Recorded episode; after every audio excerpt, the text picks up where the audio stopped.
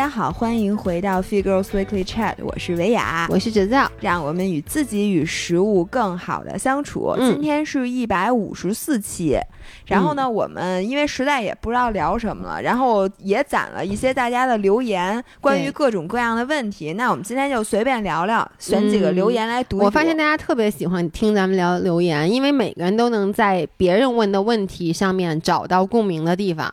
而且你发现没有，上次咱们聊留言，嗯一上来就是先给大家抛出了我们的一个 concern，就是你说大家会不会听到那么多关于暴食的东西以后就觉得就不好了，不好了？啊结果你发现没，大家都跟我一样，就是哦，知道我不好，原来大家也不好，那我就放心了。而且你知道吗？因为我说暴食的时候，我不还笑来着吗？嗯因为那个强哥说他暴食速冻生饺子，啊然后咱俩就笑特开心。结果就有一个人留言说，呃，听到你们用。特别搞笑的方式把我这个内心最大的痛苦嗯给说出来，莫名其妙我也觉得有点喜感，然后就觉得好像这事儿也没那么大事儿，对就也是可以拿来调侃的。嗯我跟你们说，二群最近因为那个强哥最近出名了，披萨妈也出群、嗯出名了。然后呢，二群就说以后搞一个直播，让强哥表演吃他。你知道他除了吃生速冻饺子，还吃过生冷冻八宝饭，哦，对对，是一个人吗？是一个人啊。冷冻我想知道那么硬的东西你是怎么哎吃进去？我能吃冷冻八宝饭，因为我吃过冷冻豆沙馅儿。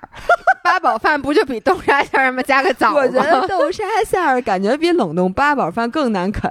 不是八宝饭里面加豆沙馅儿这事儿你知道吧？所以啊为什么我说冷冻八宝饭我能想象，就是豆沙馅儿上面加个枣儿，你对八宝饭有什么误解？就是就加个枣儿就是八宝饭。加点儿什么那不加青饭青红丝，对就，我其实觉得冷冻米饭可能挺难下咽，冷冻豆沙馅儿你知道什么感觉吗？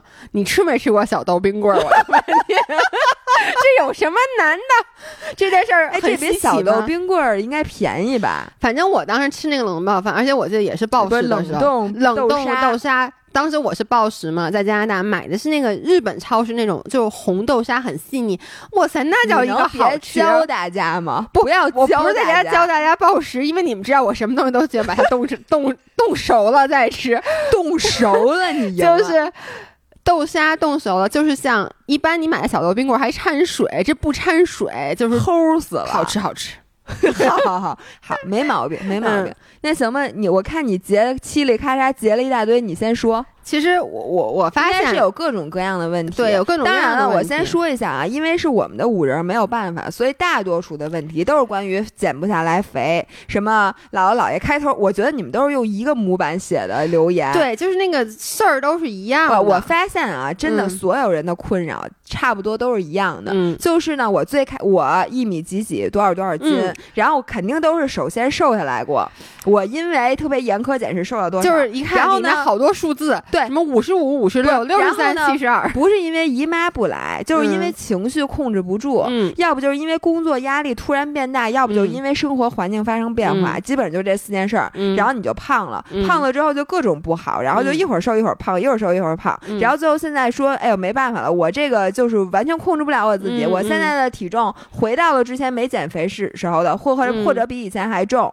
然后呢，但是我现在已经没招了，基本上全是这样的。嗯对，那我我就先不读这个了。为什么我不读？其实是因为我要留给姥姥读。我刚才截了几因为你不，认字儿。不是。我我给大家提一个要求啊，以后你给我们发这种长篇大论可以，你给我描述你从十年前开始你的体重变化，以及你每天吃几个包子也可以，请你们分段。我我不能接受，你们看看，就这满满一瓶，我给你就是一一口气儿两瓶满的，不分段，我就我跟你说，我真读不下来，所以大家下回在 Word 上写好一段儿一段的所以。我我比较喜欢这种，他发的时候他是大概两三句话一小段，两三句话短段。你说咱们这事儿的，不是哎人家花那么长时间吭哧吭哧给咱留一言，嗯咱还让人非得给咱分段儿。对呀，要不然主要姥爷有那个阅读障碍。这样，我先读一个，我觉得这个是跟干货相关的，所以我想读，好吧？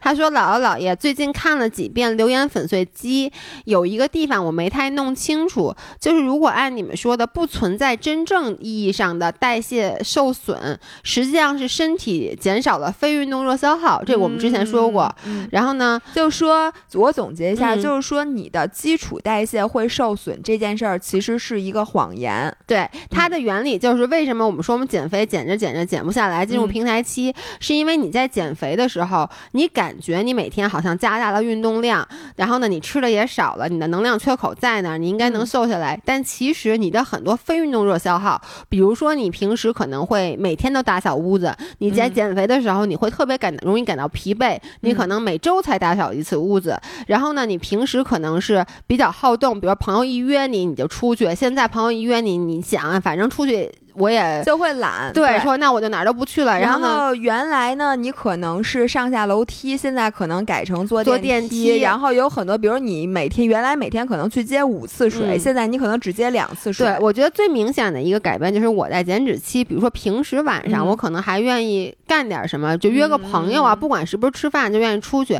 减脂期的时候，我就只想躺在在沙发上躺在沙发上看电视，然后包括你连抖腿就特别明显，就是当你你发现没有，这段时间你吃特多，比如说在我欺骗日的时候，嗯，你会感觉第一身体很热，对，然后你很热的时候，你体温都不一对，样。而且我跟你说话的时候，我可能就就就就老抖腿或者这么颠腾。但是呢，当你在减脂期的时候，就这种非运动热消耗都会在不自觉的时候，就是你会感觉到你整个人一直处于一种很疲惫、很你会脆非常静息时候，你整个的状态非常对静息。这就是所谓的非运动热消耗，其实是显著的减少了，嗯导致你的热量缺口并没有你想象那么大。对，OK，嗯那我接着读他这个问题啊。他说：“我在想，如果按你说的那样，代谢不是存在受损的话，那如果我一直吃不到基础代谢的热量，那岂不是就不会出现平台期一直掉秤吗？因为这这个时候非运动热消耗是按零算的嘛，就是你没有考虑非运动热消耗。”他说：“然后我对自己的观察来看，之前有节食过一个月，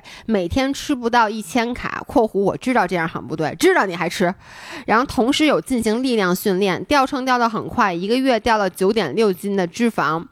然后，但这样再吃怎么都不掉了，而且我的手表测的我每天基础代谢和活动消耗大概在两千到两千五不等，但是我吃一千五的时候也不掉，吃一千八的时候也不掉。我知道光看秤不超不科学，但是我照镜子也觉得自己没有瘦，所以这到底是为什么？我我我来说一下我的嗯感觉啊。第一，咱们就说你吃不到基础代谢，嗯呃，首先，基本上每一个人都会高估自己的消耗，而嗯低估自己的摄入。什么意思？如果你说我连续很长时间，比如我在过去半年内，我每天都只吃一千卡，我都不信。你不可能就是就正常人啊，比如说你说以一个。就是身高体重都不是那种特别小的女生来说，嗯你一定其实吃的比你想象的要多，你不自嗯知。就很多时候，除非你吃每一个东西你都称一下，但其实呢，除非你每天都饿的不行。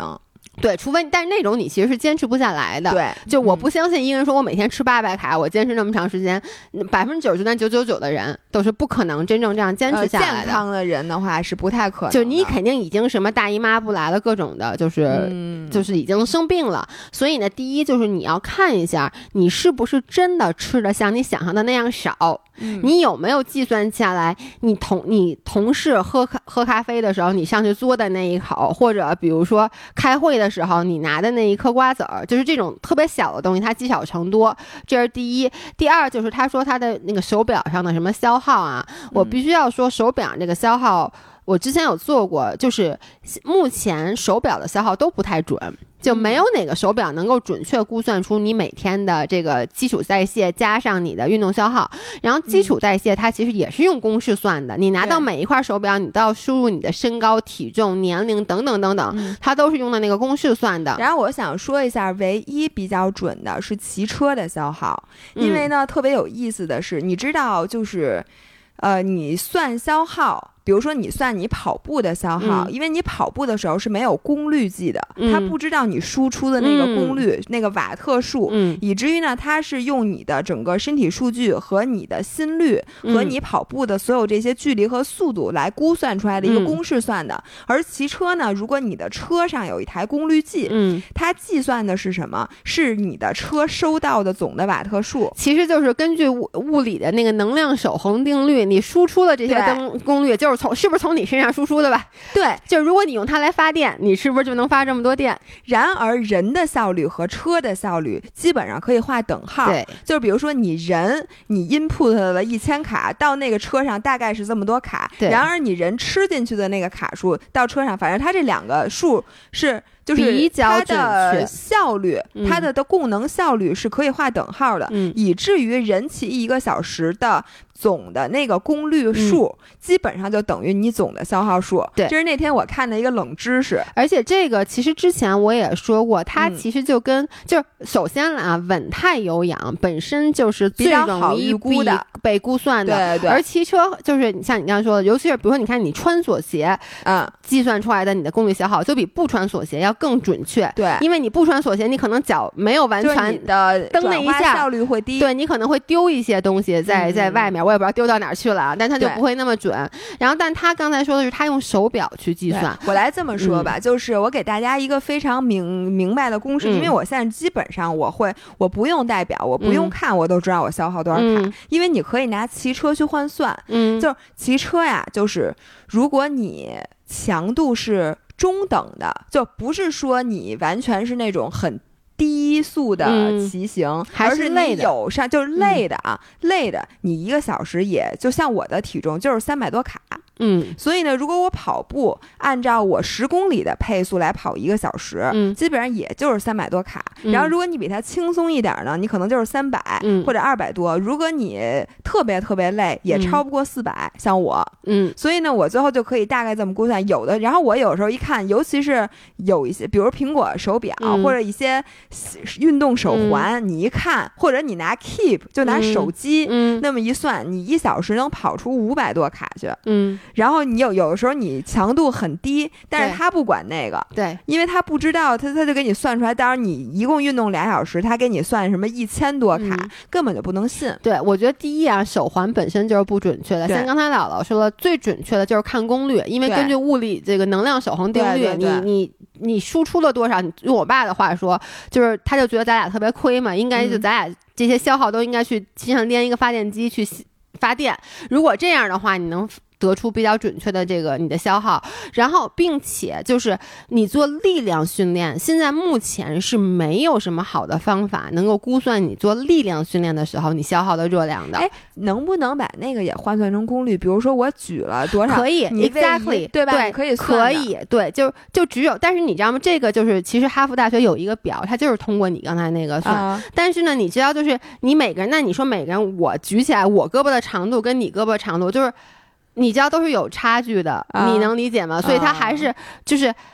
首先啊，根据表是没法去估算的。你看，你那个骑车还有一个功功率的码表，但是你其实做这种力量训练，你是没有东西的。除非那个哑铃上面带一个什么东西，对对吧？而且你看，你做的就是你做的每一个不同的训练，你用的是不同的重量，你这个这什么嗯不好算，不好算对这个它是非常难算的。而我先说，第一不好估算，第二就是手表上一般都会高估你的力量训练。这个是我之前也做过一个 research，就研究发现，基本上所有的运动手表对于你做力量训练，因为有氧训练有时候是高估，有时候是低估。嗯，但是力量训练无一例外的全部都是高估你的运动消耗，所以我刚才说了，你觉得你什么每天消耗了那么多，每天消耗两千五百卡，我不是不知道你多高多重，你拿姥爷的训练来看，我一米七五，我大概六十二公斤，然后我每天。就是训练的强度还是挺大，大概能共运动两个小时，我都也就消耗个两千卡出头，所以我都不知道你这到底有多大强度。所以先说啊，这是你整个你认识上的误差。嗯，第二，我们来说一下为什么即使你吃不到基础代谢，你也不可能无限制的瘦下去，嗯因为你就该没了。你要想象一下，就为什么他刚刚说，那理论上来说就应该没有平台期嘛？但你要这么想啊，假设我现在。不考虑任何的运动和非运动热消耗，我就是吃不到我基础代谢，我每天就躺着。为什么你也不会无限制的瘦？你瘦到最后就是死。你看植物人躺在床上，他每天的是就是基础代谢嘛，他没有别的代谢。但为什么你就看你要不给他吃，他最后也不会受到酶，他也会瘦死了？是因为你在减脂的时候。我如果不不没有其他的消耗，我其实是唯一的消耗就是我身体各个机能的消耗。嗯，那这个时候，如果你的摄入不足的话，你的身体就会开始关闭那些不太重要的机能。就是还是我举那例子嘛，就是你的手机，你知道有一个节电模式，嗯就是在你节电，就在你手机快没电的时候，嗯你把节电模式开开，你会发现它特别省电。对所以呢，你就算自己你你人体的节电模式是不会你你来调整的，是你身体一旦发现你会调整快把自己饿死，他自己就把节电模式开了。实举一个例子啊，嗯比如说我现在的基础代谢，我说是一千三百卡。嗯 OK，我现在每天都只吃一千卡，嗯然后呢我也不干别的。那你可能前段时间掉秤掉的很快，嗯然后等到一定时候的时候，为什么我就开始进入平台期了呢？因为第一，你体重下来了，我都我我说过很多次，体重跟基础代谢是最直接相关的。嗯你体重下来，本身你的基础代谢在你减脂的过程中是不断减小的。对，体重越小，基础代谢越小。所以一开始我在减脂最初，我的体基础代谢一千三百卡，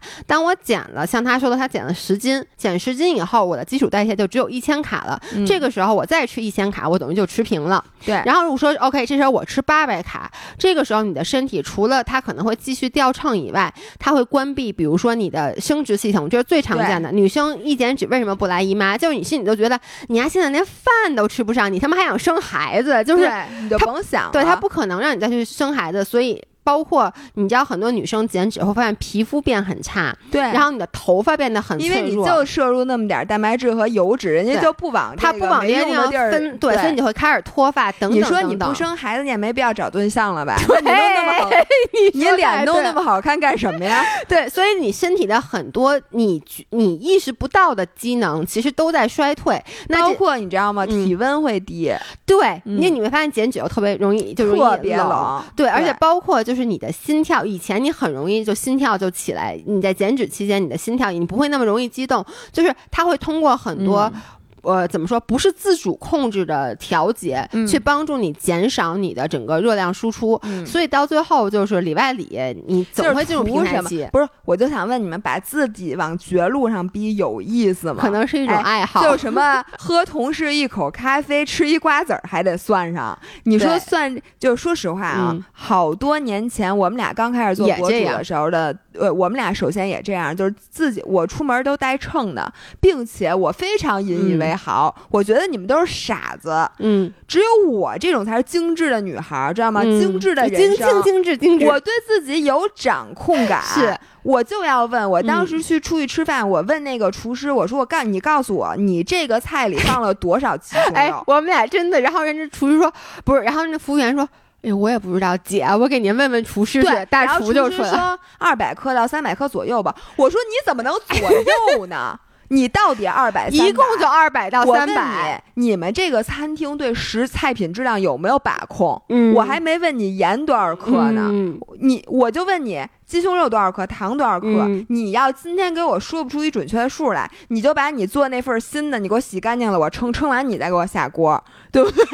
然后我、我还记得当时咱俩去吃麻辣烫，然后呢，咱们在楼下买完了以后，不让他煮，拿上来以后，一个一个分门称，称完了以后再自己 煮。然后等吃上饭的时候都饿过劲儿了，主要是因为太饿了。当当时也是一个是为了做视频啊，还有一个就是我那天就是接受那个粗颗粒女孩的采访啊、嗯我我就跟他们分享了这个，我说其实这个是一个必经的过程。你让一个一开始减肥的人，你说你不要考虑热量，你不需要知道你吃多少热量什么的，这也不太现实。嗯就是这是一个必经之路。我觉得减肥就是一开始你会非常的精致，就是带引号的啊，带引号的精致，你会嗯非常。仔细的去抠你摄入的每一卡热量，非常仔细的去抠我到底做哪个运动属消耗的热量更多。这个可能你现在跟他讲道理，说你不要这样，他也做不到。嗯，但是我希望大家能够尽快的走出这个快圈。就是我问你，嗯你现在是不是也不计热量了？不计。你是不是完全不像你当时我买 Fitness Pal 买了年订阅会员，然后我现在都是在别人问我哎，就是别人说什么东西多少卡呀带多少卡？我说我帮你查查，这个时候我才会打开。对我一个是我我已经很久没有再去，我甚至有时候买东西我都不会去看一下后面那个热量表我现。在从来都不看，我要想吃，我要特别想吃我就买，要不然我就直接不买。对，嗯然后还有包括运动，我也是不再像以前那样，就是说，哎呦，这这运动消耗多少卡，那那个运动消耗热量更多吧？那我还是去，比如跑步消耗热量更多，比骑车消耗热量多，这个我们都是不是这样啊？不是，不是，如果同样，那为什么我跑步那么累，我骑车就没那么累呢？因为你没爬坡，那就不叫啊，对，就我平时骑车那种，就是你骑平路那个骑车，我觉得跟走路消耗差不多，应该，因为你没有嗯什么累没有什么的感觉。对，而且所以我就特别喜欢骑嘛，我觉得特别爽，就是那种小风一吹多舒服。那就跟你散步，我觉得差不多。哎对但是骑如果骑车这项运动本身，你你要是想累的话，你可以再去爬一次梅、哎梅里雪山。哎，那你看，就这么说，我明明知道骑车骑上坡更累，就消耗更多，嗯，我明而且消耗很多，但是。我现在我我我会选择就是在城市里面骑平路，因为我知道，如果你说出门走咱骑坡去，你我就不去了。但你让我说，哎，咱们出门，比如说骑到什么鬼街吃个东西，我会特别高兴的，就骑出去。对，没对错，没错。我现在也是这样。我明明知道，比如说我现在什么什么样的训练对我。呃，尤其是说能能帮助我提高成绩的训练，我都嗯知道。嗯但是因为那个训练太累了，我知道我如果练完一次，我后边的三天嗯，都什么都不想练，嗯或者我下一次再去进行那个训练，我需要嗯给自己做好多天的心理建设。那我现在想，我干脆就不练了，嗯我图什么呢？嗯同学们，我最近。那个看了，就是看了翻了几眼啊，这书我没看完，我只刚拿到，它是加缪写的那个西西弗神话，其实是他改编的。他在里面就说说，如果人生是毫无意义的，就人生是很荒谬的一件事情，你说人生是不是没意义？就是你活完了之后，从头嗯活到尾，嗯对于这个世界来讲，是不是没有任何意义？嗯对吧？嗯，那如果是这样的话，那人还值不值得活着？觉他说这个是一个最说到底，这是唯一的一个哲学命题。那你说我自杀是不是不道德的，还是道德的？哎，我觉得你们想那事儿，整个这件事儿，你们想这事儿好不道德呀？你想他干嘛呀？不是，对啊。然后我就说，嗯我回想起这人生不就跟减肥一样吗？嗯你说咱们看到说真的减肥特容易，然后减完肥之后一直不反弹，嗯。然后身材就这么一直美美的好下去，心里也不纠结，看见东西也不想吃，嗯。看见训练就高兴，看见吃就烦，嗯。没有这样的人吧？嗯，就所有人都在痛苦，而且所有人都反弹，嗯。我就没听说过，甭管男女，嗯。有很多女生说说那个为什么很多男生就是大家可能会问你说，哎，为什么姥姥还没反弹？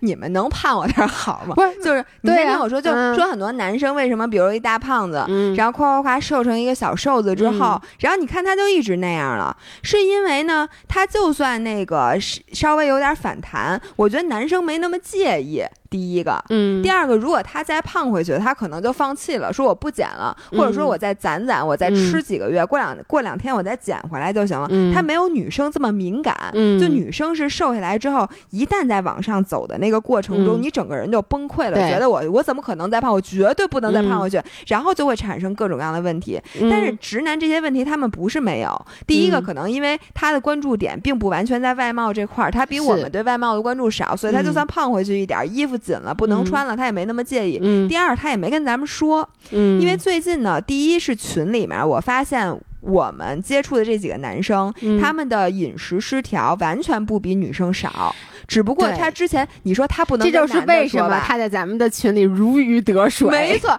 首先他们不可能跟别的男的说。如果一个完全不懂的这个直男，嗯人家说你嘛呢？对，你你你天天这想的是什么？你不想怎么去找漂亮小姑娘？你想的什么？我吃点什么嗯什么的，这种不能理解。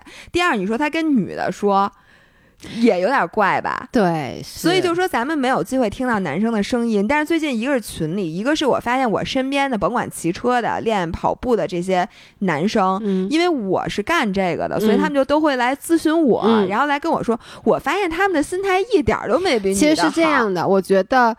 呃，只能说整体上男生患暴食或患饮食障碍的人要少，是因为嗯男生他一开始减肥的人就少。对，而我发现，只要是认真减过肥、苛刻节过食、呃过度训过练的人，嗯他都好不了。对，所以我的 point 就是说，大家都是来回来去的折腾，嗯然后都最后都不太好，然后折腾这一圈儿，你发现你其实也没有说有一个完美的解决方案，说你怎么着一下就。大都好了，那你说这一套事情下来，是不是也没有意义？这我之前就说过，包括你看，我记不记得我在嗯冬天之前我就说，冬天你减肥干嘛？也没人看你，你减给谁看？而且你减，就是你就算辛辛苦苦这段时间，甭管你怎么吃、怎么练、怎么苛刻，你减下来了，你早晚会有松懈的时候，你就反弹回去因为我们之前说过关于这个体重就是 set point 这个、嗯这个理念，就是说每个人生下来其实你的体重是有一个定值的，就是说只要你不努力掰、嗯掰你自己，你永远会挺回到这个定值，在这个定值上你整个人是最舒服的。那嗯由此就引发了说，你明明都知道你，比如说在这个体重最舒服，你明明知道你要想。轻十斤，你要付出无比的努力，并且你待不住，你可能时不时的就得反弹，那你最后对 eventually 你还是得反弹。那你说你折腾这一圈干什么？对，，然后我现在觉得呀，嗯支持我嗯在明知道无意义的事情，但是嗯我还就是支持我的这个动力。嗯我发现啊，就是如果我今天状态好，嗯比如说，呃，我首先克制了自己过多的欲望，嗯我不是说我不让自己吃，嗯而是比如说这一罐儿坚果。嗯你问我想不想把它都吃了，我肯定是嗯想的，因为我、嗯我一继继承了我妈优秀的基因，我们吃瓜子儿皮儿都是论山的，嗯，真的是肉眼可见的山。但是呢，我如果没吃那么多，我首先身体会非常舒服，因为你吃多了巨难受，而且你吃多了的那个巨难受是你挥之不去的情绪上的一个。就会对 trigger 你整个人的那个状态不好了。但是如果你今天就是首先你享受到了坚果的快乐，嗯其次是你没有吃多，嗯然后并且呢运动当中的快乐你也体会到了，嗯那这些快乐其实是真实的。嗯，它不是说你节食的快乐，我觉得节食并没有快乐，嗯但是你让自己一直维持在一个又健康又比较自律，然后整个人积极向上的状态，嗯这个时候你的体会到的快乐是真实的，这每一天的快乐都是真实的。然后如果说你累积下来，你能维持自己比较平稳的一个每天快乐的状态，我觉得这对我来讲就是我终极的目的。对我基本同意你的观点。嗯我为什么就是因为我也狠狠的减过肥，我也有比较放任自己的长过胖，我也有像现在比较佛系的状态。嗯然后就是回到刚才说的，就是你明明知道这个减肥是一件痛苦的事儿，嗯然后呢，而且最终可能是没有一个不可能得到一个长，就是最终的好结果吧。对，你到底还要不要去做？我觉得这个人和人是不一样的，嗯就给出的答案、就是看你更 value 什么，就是什么东西带给你的幸福感更干大。嗯如果你真的是一个。就是你特别爱吃，你觉得食物带给你的幸福感更大。然后呢，你其实减肥也就是听别人说啊，你你你减肥吧，或者周围的人都在减肥，你自己本身对自己的外貌没有那么大的追求，或者说你是一个，比如说你觉得读书带给你的快乐也更大。就是嗯很多东西它带给你的快乐都排在你身材好的快乐之上的话，那么我觉得你就不真的不需要去减肥，因为你减完肥以后还把你和食物的关系破坏了，还把你弄出一大堆毛病来。对，这不是指你可你去使劲放任的吃，因为我觉得健康对对对我们没有让大家放任的吃，就是说我的意思就是说，比如说啊你是现在比如说六六十公斤，就是你已经很瘦的情况下，你到底要不要减肥？那就看哪个的哪种快乐对你的价值感更高，或者也不是很瘦，就是你是一个正常人，就是你你的身体没有胖到不健康，对，就是你可能小腹上有肉，嗯你可能你的胳膊上面有一点点粗，但是呢，这些事儿没有带给你那么大的困扰，然后你有很多其他可以追求幸福的点。那这个时候，我给你的建议是不要去减肥，因为你一旦去减肥了以后，可能会 trigger 你很多未来的毛病。但如果你说，我就是一个非常在乎外貌的人，我觉得这件事儿没有、没有什么好觉得没有对丢人的，对，对就是嗯我觉得。别人夸我瘦，或者我能穿上一件我之前穿不上的衣服，这件事带给我的幸福感是能够高过那些我什么压抑饮食啊，这些乱七八糟的痛苦，那我觉得你就去减肥，就没有必要去想那么多。这个是我的观点。所以我为什么得出那个观点，也是因为我以前就是在我大学的时候，我是一个非常在乎别人怎么看我的人，就是我觉得我对自己的所有肯定是来自于别人夸我一句说你好瘦。嗯那那个时候我，你看那时候你说痛苦吗？那特别痛苦，但为什么我能坚持下来？因为那个时候我有动力。但为什么现在我佛系了？是因为现在我别人夸我瘦这件事儿，已经不再是让我最高兴的一件事儿了。嗯我发现我能在很多其他的地方找到那种让我心情很满足的时候，嗯所以就会变得比较佛系了。嗯，我觉得这个说的对。嗯，哎，你读下一个。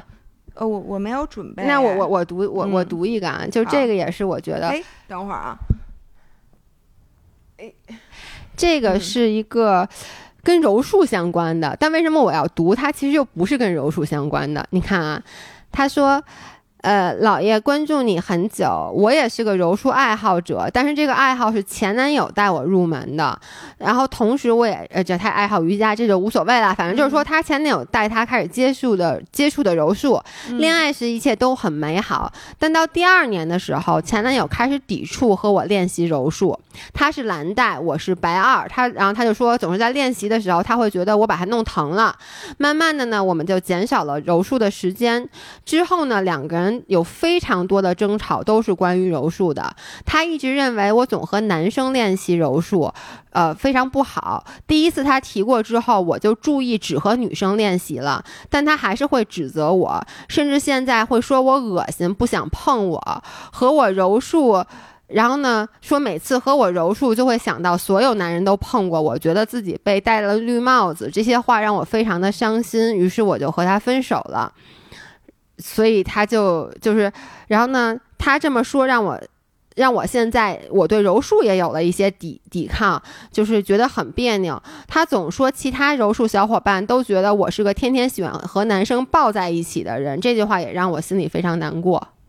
嗯，我我我我在这儿说一下啊，柔术就是一个男女抱在一起的运动，所以的你们都很喜欢这项运动，所以老爷很喜所以欢好多 好多男生都很喜欢这项运动，因为可以和和小姑娘抱在一起。嗯，这是开玩笑的话。我我跟大家说，第一就是我觉得柔术 is not for everyone，嗯我觉得 it's not for most people，就是大部分人来讲，可能都无法接受柔术，尤其是亚洲人，就是我们比较传统的这个理念里面，因为它确实是一个身体近距离接触的运动。包括在我最开始，其实我一开始练拳，在我嗯上柔术之前有两年的时间，我的一个非常好的朋友，他在练柔术，他天天。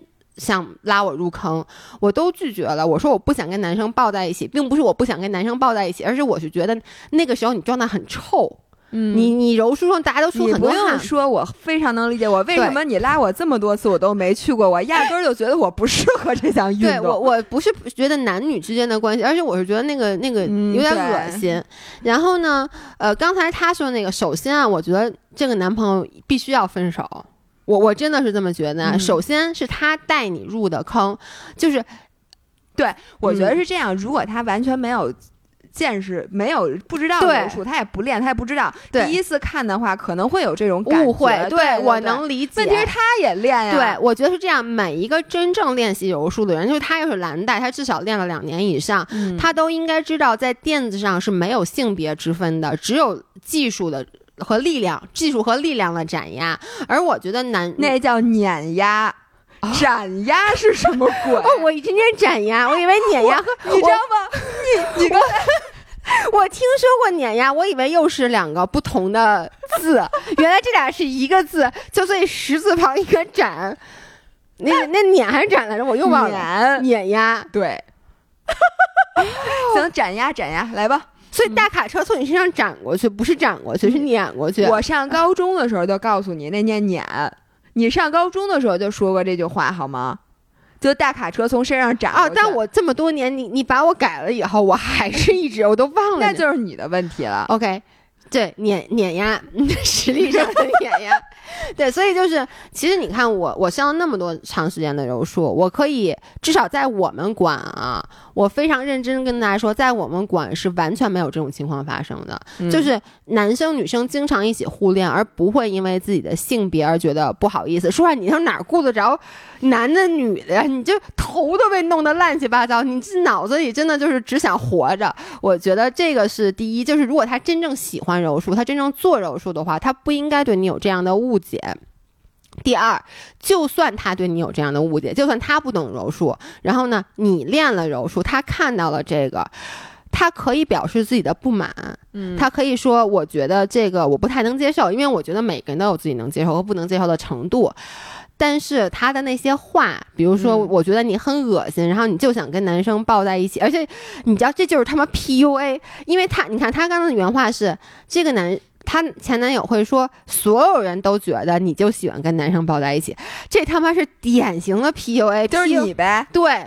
就比如说，我跟老爷公表达一观点，你哎会说所有人都觉得你是怎么怎么样，而不是说我。而且我每次会说你，不是张涵，你是不是现在对我有很多误解？我跟你说，我没说。老爷公不怎么听咱们音频，但是我跟你说啊，就比如说，我觉得他一件事儿做的很过分，但是呢，我每次会，你怎么能这样？因但是为你觉得你觉得没有说服力。就是如果只是我的话，不太有说服力，而且他会觉得。别人都不这么认为，可能是我的问题。我每次都会拉着你，我说，而且张雅都跟我说过很多次，这是真的。就是每一次当我真正想说他一个时候，你都是站在我这一边的，不管你知不知道。没关系，我确实站在你这边，这个不然我能怎么办？这就是 PUA 的一种。嗯就比如说嗯，他自己觉得你跟男生抱在一起，他觉得很恶心，他受不了，他就会说所有人都这么觉得。但是我觉得你其他的同学并不是这么以为的。我觉得你不要对柔术这项运动有抵触。如果你喜欢柔术，你被这个运动所就是怎么说呢？所吸引，那你就继续去练。如果你自己本身是一个挺介意男女就是性别之间的这个区别的，那你就不去练。因为包括我之前发的那个柔术的视频，嗯底下有粉丝留言说。老爷的这个视频让我对柔术彻底脱脱粉儿了。我当时给他回复说，我们完全没关系，totally understand，因为因为他确实是，就是很多就是正常的女生她都是不能接受的。我也不能接受对，你看我我我，而且我非常理解你，就是我觉得大家这样是很正常的，嗯但是永远不要去评论。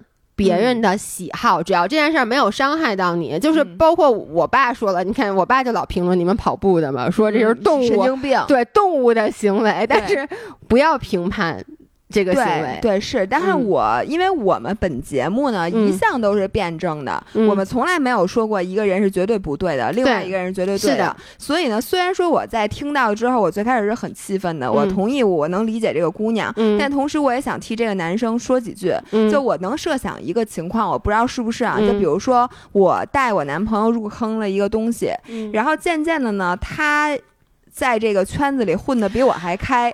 啊，我我能理解，就是比如说你带你男朋友开始骑车，对结果呢，他不仅混的比你还开，他还老带别的小姑娘一起骑车，就比如说我这骑行圈子里，本来我是姑娘比比比较多啊，嗯然后呢，我带我的男朋友一起来，然后他现在开始去约我的那些朋友一起去骑车，嗯甚至都不带我去，或者我们就算是一起去的，他也不搭理我。啊，那这个是很过分的，，然后。我能理解，就是有的时候男生说那些话，他也不一定觉得什么你恶心，嗯这种话都是气话，我觉得。但气话也不能说，虽然我老说老爷公恶心，然后我会用各种恶毒语言去攻击他。这有的时候你气急了，你会说出很多你很后悔的话。我觉得他说这个话肯定是不对的，嗯但是 somehow 我觉得，如果让我强行去理解他，嗯我可以去这样理解。如果是我的话，我可能也很气愤，因为我觉得他最开始是愿意跟他女朋友打柔术的，后来他嗯不愿意了，就觉得那你天天跟别人打，你没有必要跟我打了，就是那种不平衡的感觉。而且对，就你你知道我为什么？你看很多运动，我是希望老员工跟我一起做的，比如说骑车，嗯，然后呢，嗯比如说越野，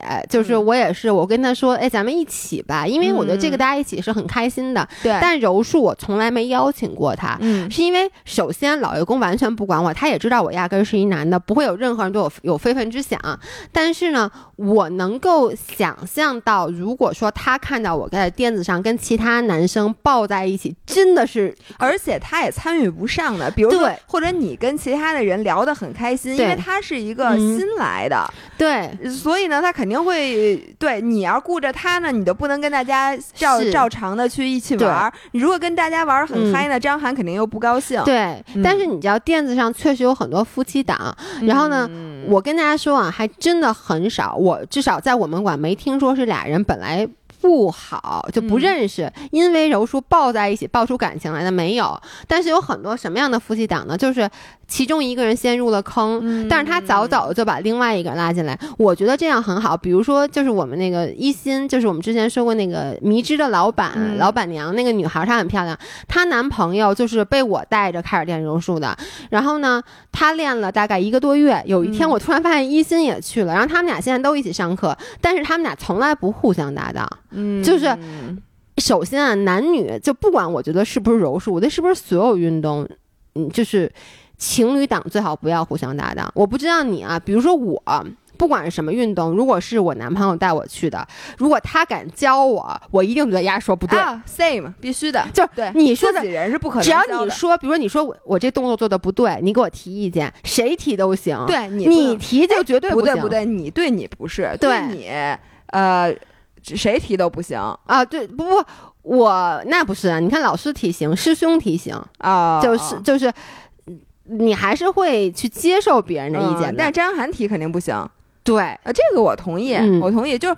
那个，这这个太普遍了。然后我想说的是，我说其实两个人如果能有一些自己的爱好是最好的。嗯，然后如果没有自己的爱好呢，自己玩自己的也是很挺好的。好的。但是，呢，前提是说你们俩能达成一致。对，如果你们俩都认同俩人一起玩这个，嗯然后呢，这因为你一起玩一个运动，总有一个人比一个人进步快，嗯一个人比一个人可能交到更多的朋友，或者你没带他，他没带你，你冷落了他，他冷落你，肯定会有这种事儿。对但如果你们俩都有一个叫总体的叫什么 common 的 understanding。对，就没事儿。然后，如果嗯你们俩各玩各的，一个人 OK，一个人不 OK，这个就很麻烦。是的，且而且你们俩对于男女之间什么这个程度、接触的程度，对你们俩如果都觉得这样是不好的，嗯那也 OK。如果你们俩都觉得没问题，也是 OK。最怕的就是一个人介意，一个人不介意。对，当然了，你也可以像姥爷一样去 PUA 他。比如说，我刚跟老爷公在一起的时候，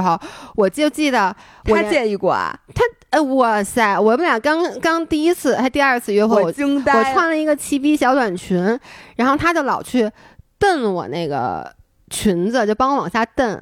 现在就是帮你往上撸，，然后你知道吗？结果他一蹬我急了，我把整个裙子撩起来了。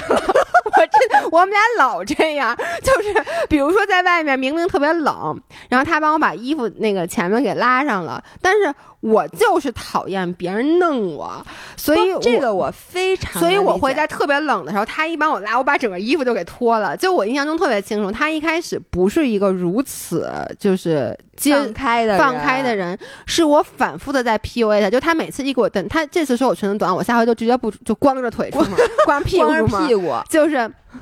包括他可能觉得你你这样有点暴露，就是他他一开始他不会直说，就我记得我以前穿衣服不是特别暴露嘛？就穿那个什么，嗯其实也没多暴露，不就是裙子短点儿，上衣小点对，尤其吗是咱们老去去那个迪士高，对，迪士嗯高穿的比较少，他老会，他就那样说，哎，你这裙子挺短的哈。我说还能更短，就，然后他说，哎，你这腰说那露的不冷吗？我说还能热我对我说还能更更短，反正你说我今天穿的已经算多的了，你要再说，对我真的就这样，所以你慢慢的就 PUA 他，然后他就不不得已就接受了。如果他不接受，你就换一个。不过我特别，我特别特别看重女性的穿衣自由，我觉得嗯这是对女生起码的尊重。嗯，因为其实基本上我们不会去评价一个男性，无论他穿成什么样儿，对，你你都不太会说什么你这个对他的衣服指手画脚。我也特别特别特别讨厌别人对我的衣服指手画脚，就说哎呦你这个是不是有点太，比如说胸口开太低了，裙子太短了。我看到很多五人儿留言说什么他穿着那个 leggings 紧身裤。嗯他妈或者什么，他觉得健身房的人或者街上的人都会冲他吹口哨什哎么的。，你记不记得就是咱们的那个那个三三之啊前有一次说他穿那个短裤来上课，他说他啊出门之前他妈说。你穿这样是去勾引什么男人？就是那个话说的很难听，我当时就很气愤。我觉得就是我腿好看，我想露给别人看还不行吗？对，但是呢，嗯说实话，就那天我把那个总监给惹急了。啊就那天咱们去拍摄那天，咱们仨见面，啊然后呢，他穿了一个艳绿色的阔腿裤，嗯然后穿了一个呃一个 bra，外面罩了一个外衫，但是嗯外面那个罩衫呢是正好是那个半圆形的，嗯能露出那个胸部的这个嗯曲线，就特别特别短，在上衣嗯之上。然后因为我们当时去拍摄那个地儿是不想引人注意的，嗯，就是我们要想赶紧拿手机低。调偷偷的拍，对，然后我就跟他，我就说了一句，嗯我说：“哎呦，你穿成这样，咱们想低调也不太嗯可能。大家你一进进去，嗯大家就全都发现你。嗯这时候你掏出手机，我说要不然我去拍吧。嗯我说但是不行，我得去洗车。结果总监勃然大怒，跟我嗯急了，说我穿成这样怎么了？就是他就是。特别特别注重自己的穿衣服的那个自由，就这嗯。等于我我那句话是说到他的那个点点上，因为他妈肯定经常跟他说，你这个衣服穿出去什么的太暴露了，或者太招人了。所以我觉得这个人和人的点不一样，但我觉得女生的穿衣服的这个自由，嗯。至少这个点你必须要保住，因为如果你在最开始你和你男朋友的相处嗯。当中，你把这个点丢了，以后就很难再找回来，并且你丢了这个，你可能连吃饭的自由也没有了，嗨。连很多很多自由都会因为这一点点小事，就慢慢慢慢你就丧失了你的阵地。对，其实我们是在衍生的在讨论男女之间的事儿，但是我就觉得呀，嗯，呃，怎么说呢？你两个人在一起就是在互相 P 互相 PUA 的过程。我不知道为什么，我我一直都是这么觉得，就是你其实就是。都想往自让对方顺着自己的心意走。其实一个是看两个人的技巧，还有一个就是很看沟通。像我觉得刚才你说的很对，就是包括比如说那个炼柔术的时候，可能嗯她男朋友就误解了，是那种误解的那种感觉。嗯那其实你最早之前把这件事儿好好拿出来说，你不能一上来就说你是不是去勾引男人，就这种话，我跟你说是这样，你这话一说出口，不管我是不是去，这件这个 conversation 已经没法再继续了。是的，因为你在一开始就给我定做的，一开始说你这么恶心，所有人都觉得你就喜欢跟男生抱在一起，没有什么好谈的了。但如果你一开始的这个语气是说，说我承认我这人可能比较小心眼儿，嗯但是我就是比较在乎我的另外一半，就是和其他男生在一起，这样会让我吃醋，就我真的不太高兴。如果你还愿意去这样做，我尊重你的选择，但只是我想向你表达我的情绪，我的情绪。嗯我的这样子沟通就是一个很好的开始，对，因为如果是我，如果就是张学友这么跟我说话，就包括你看，像我这么蛮横无理，但几次他以这样子的形式，就是说他现在真的学会了。他说，那个你说都对我，我知道你这样很好，但是吧，我怎么怎么怎么着，他去沟通一下他的情绪。呃，咱也不是蛮不讲理的人哈，就是你到最后都会就有时候你会做出让步的，对，对而且你有时候将心比心这么一想，嗯那如果你天天跟那个小姑娘抱在一起，或者你怎么着，其实我心里也不高兴。是的，你不能说一上来跟她沟通就激起她的那种反抗心，呃就人家本来，尤其是你知道吗？我觉得她为什么会很生气，就是我本来不是这么想的，就是你是冤枉我了。那这个时候我就就就真的踩到刺儿头上的感觉，所以沟通很重要。我觉得男女之间这事儿，我跟你说，真的太微妙了。是的，那我再读一个，嗯我没读啊，就我看到了一个留言，我嗯当时想读，然后现在我怎么都找不着了，嗯，我就说一下，它其实是关于一个平衡工作和训练的话题。嗯我觉得这话题咱俩特别适合，嗯因为呢有一句老话叫。呃，自从当了健身博主，就再也没时间健身了。嗯，我觉得这件事儿一点儿都不假。嗯就这个人呢，他就说他原来的健身习惯是非常好的，嗯然后他一日三餐都很规律，然后他的身材保持的也很好，嗯就一切都好。然后他换了一个很忙的工作，嗯然后也就是每天都加班，并且他希望他自己在工作当中是越做越好的，嗯以至于你需要付出一些额外的努力，嗯才能让工作的这个成果越来越好。嗯然而呢，会发现他。留给自己的时间越来越少了，嗯就没有时间健身了，以至于他身材也不如以前好了。嗯然后呢，整个人的状态和食物的关系也没有以前好了，嗯这个大家都能理解，对吧？对然后他也长胖了，然后现在呢，他连睡觉的时间都不够了，然后一边又是这个工作也想好，一边又是身材也不想放，嗯，然后他就很苦恼，嗯问我们该怎么办。怎么办呢？我替他着急啊。然后我是想说，其实对我来讲是嗯一样的，我也不知道怎么办。就是我我是一样的，我给大家嗯。讲啊，就是我每天就是，尤其是自从上次跑完青马，在那么难的、那么虐的赛道，嗯。我还能 PB，于是我就在燃起了一丝虚幻的希望。嗯。我说，哎，我这段时间夏天再加上秋天，我好好练。嗯。那这个秋天跑北马或者跑上马什么的，嗯。我希望自己能有一个大幅提高的成绩。对，然后呢，这个时候一再加上上回那个李叔，不是那个日坛的李叔啊，嗯。是赛道上碰见李叔，就跟我说：“你这样啊，你必须要加大跑量。”他听说我的跑量其实非常少，嗯就拿不出手之后。嗯，就说你现在就得堆跑量，然后跟我说你每天至少跑个十公里，然后月嗯跑量呢你要过三百，反正怎么着，然后就说你就好好练。嗯我当时答应的好好的，我说每天跑十公里，我觉得不是难事儿，因为你平常你想你那天跑十公里，你周末跑一个长的，对吧？对平时你跑个短一点的，其实能凑。对，但是你你看啊，现实情况就是我跑完三峰之后腿废了，对吧？然后歇了三天，啥也没干。对然后到周四想干吧，然后就一直坐在那儿工作，对忙到下午五六点，一看下雨了。你说你练点啥？是然后呢，你又一大堆的事儿，嗯然后你就想吧，你现在去锻炼吧，嗯你觉得你特亏心，觉得因为你工作没干完呢，你就觉得对不起工作。而且你说句实在话，我我干过几次这种事儿，就是嗯工作没完，而且就不是那种。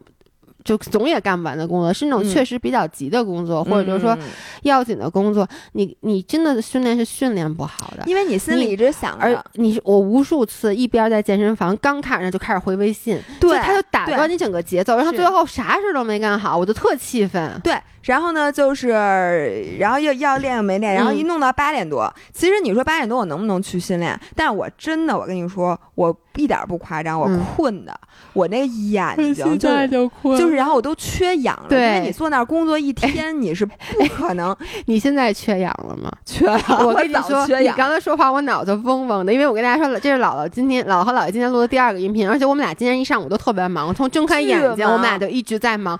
就我到现在为止还没吃过饭，我肚子咕咕直叫。对我我吃了饭了，但是嗯我就反正跑一天，对然后我现在嗓子巨疼，然后呢你就没练，嗯然后就周五可能练了一下，然后你嗯周六又又陪家里人，嗯然后又跟家里人。我跟你说，陪家里人，就算你什么都没干，你还是很累。所以我上周 横着就跑了一次步，然后就可能就跑了一十公里，并且跑十公里那天还是大半夜跑的，反正就是因为太忙了。然后这周我仍然没有训练，因为嗯我周一去那个爬昨天爬了一下爬了一下山，你说，然后我就下午一直拍到晚上，然后今嗯就今天就弄到现在，我也没有嗯时间去练。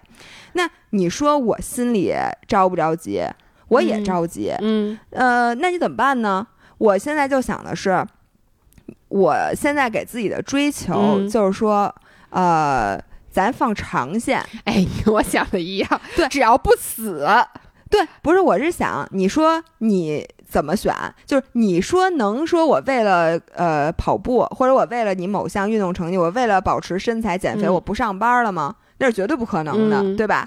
那你说我能就完全放弃训练吗？我就以以后我只工作，嗯也是不可能。那你身体就该毁了，而且你嗯整个精神状态都不好。但你说现在这种忙碌和混乱，嗯有什么好的解决方法吗？其实嗯是没有的。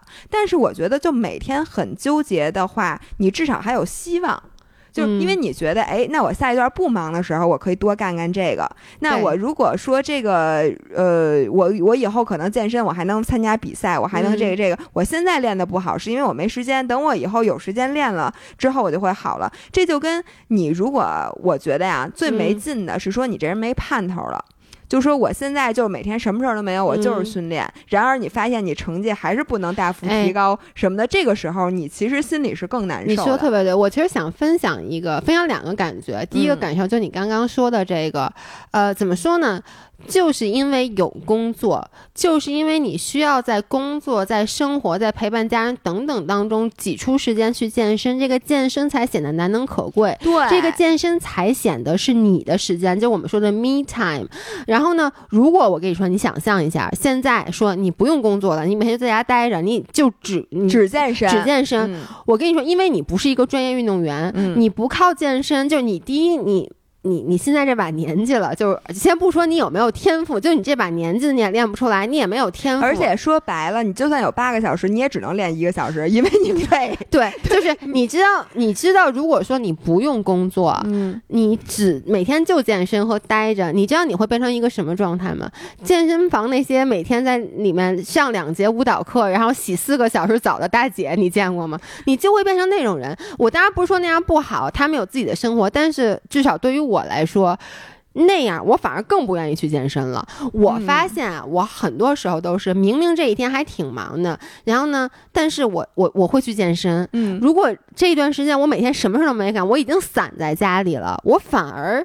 提不起，你一旦没什么事儿干了，你就一件事儿都不想干对，我觉得这个是非常重要的。而且还有一个，你现在还有借口，就说我训练成绩不好吧？对，是因为我是普通，我还上班呢，我还挣钱呢，我还养家呢。对，当你不需要上班，不需要挣钱，你每天只训练的时候，但是你训练上你还是就只能赖你一定不好。我跟你说，而且你现在是和和你一样在苦苦奋斗的人来比健身成果，你还比得过？对，你还能比过一些人。当你完全变成就是只健身什么的人，你只能和专业运动员比的时候，你就会发现自己一无是处。我跟你说，这是一个特别好的借口。比如说，我上柔术，我我这段时间特别累，然后我实打实战的时候老输，然后我就会说，哎，我最近太忙了，我最近就是脑子里就全都是那别的事儿。合理啊，你想，你又帮博主，然后又直播，又录音频，你想，哎，你确实挺忙的，所以你打不好，情有可原。对，因为你不是在那个赛道上。对，但如果你说我现在就全职做柔术，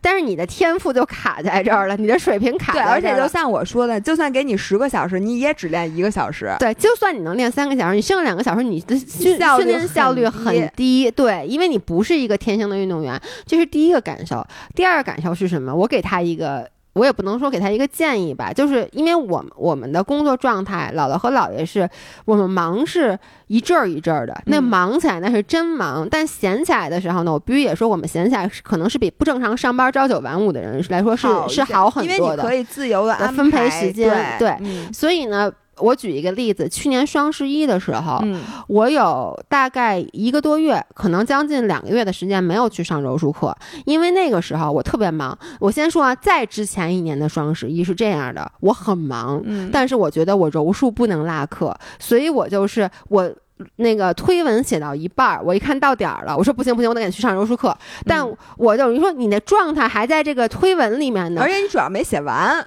对你没写完，特别的焦虑。对，然后呢？但是你就收拾东西开始走，然后你只要在开车去那儿的路上，你就开始脑子里还在想着那个推文，然后又想，又一会儿今天要学什么，然后你整个的状态都非常的不好，导致你在训练那两节课上，你的注意力是无法集中的。然后呢，你打实战肯定也是一团糟。然后你回到家累个半死，然后洗完澡，你突然发现你推文还没写完，然后你记不那时候我就经常加班干到夜里一两点，你还是得把这个活干完，所以导致牺牲的是睡觉的时间，然后得不偿失。对你牺牲了睡觉时间，并且你两件事哪件都没干好。对，exactly。然后去年呢，我就是这个策略，就是说，OK，我最近忙是吧？我压根儿我也不能说我把柔术卡停了，我心里就告诉自己，这段时间你柔术课想都不要想，你就根本就别去了。因为你要是比如说一个礼拜去一次，或者你说，哎，我今天好不容易有空了，但我已经俩礼拜没去了，我上一节，然后。又两个礼拜去不了，没有意义。你就把这段时间，双十一是你最忙的时候，你把你的注意力放在工作上。然后你说你是完全放弃运动了吗？也不是。我跟你说，如果你不是拿出整块的时间去上，比如说去上一个柔术，或者像你一样去备战马拉松，你说我今天哎，我比较闲，那我上去，我有个半个小时，我蹬半个小时自行车。然后明天我时间稍微整一点，比如说有一个多小时，我去趟健身房，我随便练点什么。其实你并没有中断你的训练，但因为你不给自己那些。硬性的那些规定，你能够比较自如的度过这段工作比较紧张的时期，而且这样子你工作一定会做得更好。然后呢，我发现我不是休息了一个多月嘛，然后呢。双十一过去了，然后呢，咱们比较闲了，钱也赚着了，钱也赚。我跟你说，钱赚着那个那个感觉，对，你知道吗？我是觉得，如果你不上班，光训练吧，很多时候你就没有那个热情。对。然后我现在上班，我就想，好，我这段时间我好好挣钱，我赚这钱，我给自己买一新眼镜。我下回跑步，我他妈戴新眼镜儿。对。这眼镜是我昨天加班我没跑步我挣的。对。如果我不加班，我就没有新眼镜。是。而且你发现，我跟你说啊，就是。有的时候你 take a break 嗯，真的是就像。初恋一样。我跟你说，就嗯是我上柔术，我就那个在那个之前，我遇到瓶颈很久很久了。然后我休息了一个半月到两个月，我再回去，可能第一节课你觉得很生，嗯但接下来一段时间你的进步特别特别快，因为你的身体从来没有你让他这么长时间的休息过。你说平时说，因为一般咱们都是什么说，哎，这段时间练得有点累。这个周末要不然别练了吧？嗯咱俩超过三天不训练，都会觉得有点自责，觉得你怎么……哎，我我我觉得俩经常说我，你知道我都三天没练了，嗯，所以你没有我给自己拿过那么长时间休息。你知道，你休息三天和你彻底的休息一个月，那个对你身体的那个康复是完全不一样的。尤其是就是你如果前一段时间身体压力真的很大，对工作压力又很大的时候，你确实需要休息。是的，然后我还想分享一个，就是很有很多时候我焦虑的来源不嗯在于我没练，而在于我没练，别别人都练了。我也是我总是 assume 在我不练的时候，嗯所有人都保持匀速的训练，嗯就像我设想的那样。结果发现他们也没练。其实我跟你说，嗯只要他有上班挣钱的压力，他如果说完全财务自由了，嗯咱不跟这种人玩，嗯好不好？咱们比不过他们。嗯，咱们就跟普通人比，谁能比谁闲到哪儿去？对，可能你忙的时候，你看到他在练了，你你仔细观察，啊你练的时候，他没准也没练。对，每个人都有忙的时候。然后，所以呢，前两天人家分享一个，就是我们群里的一个人，她是两个孩子的妈妈，嗯并且他们家没阿姨。嗯，然后呢，她老公一天到晚在外面出差，嗯人家拿了那个哪个马拉松我忘了，某马拉松的冠军，冠军。嗯，然后他说，我平时因为我的生活的压力很大，因为嗯我要带孩子，我早上要送俩孩子上学，嗯给孩子做饭，下午接孩子，嗯。所以我每天真的只有早上在孩子没没上学，哎，再开一下又断了，嗯。就是我每天只有早上在孩子起床之前那一点点时间，可能只有半个小时，嗯然后晚上只有在孩子睡觉之后那可能也只有半个到一个嗯小时。我很少去拉长距离，嗯我连跑三十公里的时间都没有，因为嗯周末也得我带孩子，嗯你能理解这种人。嗯人家都能拿马拉松的冠军，所以我现在觉得很多时候这个咱们挤出来那点时间就够用了。你嗯不要老想着说我我是我现在因为我没有整块时间，特别羡慕别人，所以我觉得所有人都是在夹缝中生存，然后咱这状态其实都挺好的。对，嗯，我觉得挺好的。其实咱俩是给自己打气的吧，安慰安慰自己，说没关系，挺好。对，我真的是最最近一段时间觉得嗯我咱们俩闲的时间越来越少。对呃，然后每忙到昏天黑地的日子越来越多，并且我给对自己的要求还越来越高。我原来可能只跑步，现在又跑步又又骑车，现在我又要越野。骑车和越野这两个事儿可是巨费时间，一去就是半天儿。对。然后人家天天有人在群里约我，哎，姥姥明天去这个吗？哎，姥姥明天咱们别去这个。别了，我跟你说，我不不新买块水板吗？本来想下下周开板了，结果又报了斯巴达。就是你这样那种，你你确实是越来越多的事儿，但是 on the other hand，你觉得嗯这种状态也挺好的。对我现在就觉得呀，呃，你知道我那天跟那个我们家人说，就是说人最幸福的状态绝对不是你已经到巅峰，比如说你不缺钱了。嗯，你说，如果你连钱都不缺了，你有什么奔头？你往哪边走都是下坡，爱你情明白吗？爱情，爱情可以买，爱情不是你想买 想买。对，我就说，嗯所以就大家都在抱怨自己缺钱，嗯我觉得缺钱状态真的挺好的，因为你至少说你还有一个希望，你说，哎，我要好好努力，我要挣钱。你说你这个连钱都不缺了，我真的觉得我整个人会陷入那种特别凶，可能就开始练那个仙丹了。而且你知道吗？就是你看啊，我们大家纠结的现在其实不是钱嘛，我们刚才说的是时间。其实就是又想挣钱，又想保持好身材，这两项都需要时间和精力。对，但是你就说啊，嗯就是其实我们现在都觉得时间很紧迫。啊，我我就跟你说啊，如果真给了你时间，假设说啊，你说我现在没那么忙了，我发现我每天六点钟就没事儿了。啊，然后呢，我周末两天也是闲的，你一定会给自己找一个新的爱好，比如说你就开始，假如说你练琴了，然后你发现，哎，我练琴还得花好多时间，你就开始抱怨说，哎呦，我这都没时间练琴了，我又得上班，又得跑步，还得练琴。不是没时间的，就是没钱了，反正对就是两样总会没一个。就是当一个东西它非常富裕且充足的时候，不管是比如说嗯钱还是时间，你会找新的东西去把它填满。所以这个就正是因为你有东西不断去填满这个时间，这件事儿就是幸福的，因为它是紧缺的，你才会更觉得它珍贵。对，就跟这东西要是满地都是，你就不爱吃这东西，你肯定会找一个稀缺的东西吃。对所以呢，这东西到处都稀缺的时候，我觉得你应该感到很幸福，因为你不用花时间去想哪个东西稀缺。对，对就是比如现在只给都 你一个小时，你就想，哎呦太好了，有一个小时，我赶紧要去干这件事儿。其实这是一件很幸福的，对它好过说这一天二十四小时，我都不记得我上一次说在那想，哎呦，明天这一天我干干点什么好？烦的。对，或者你想，哎，我这么多钱，我 我这怎么这想花法我没有过。对，所以我觉得呀，像咱们这种又缺钱又缺时间的，嗯第一是大多数人，第二嗯我觉得这种感觉真挺好的。但是我我也不。不不反对，如果有一天能告诉我说，哎呦，这钱怎么花，也是一种好的现象，也是一种好的状态。如果大家能让我们俩达成这种状态呢，感谢大家没。有人能所以大家记着，今天晚上，呃，是几号来着？今天二五月二十二二。十一，五月二十一号，对，五月二十一号，今天晚上就是你们让姥姥姥爷实现财务自由的时候到了。今天晚上去八点。八点，嗯我们在那个直播平台，就是购物橘色软件购物平台上，我们有直播，是服装专场。对，所以现在此时此刻，因为应该我们俩正在那儿白活呢，所以请大家多多捧赶紧去看我们。嗯 OK，好那怎么着今天就这？样，拜拜拜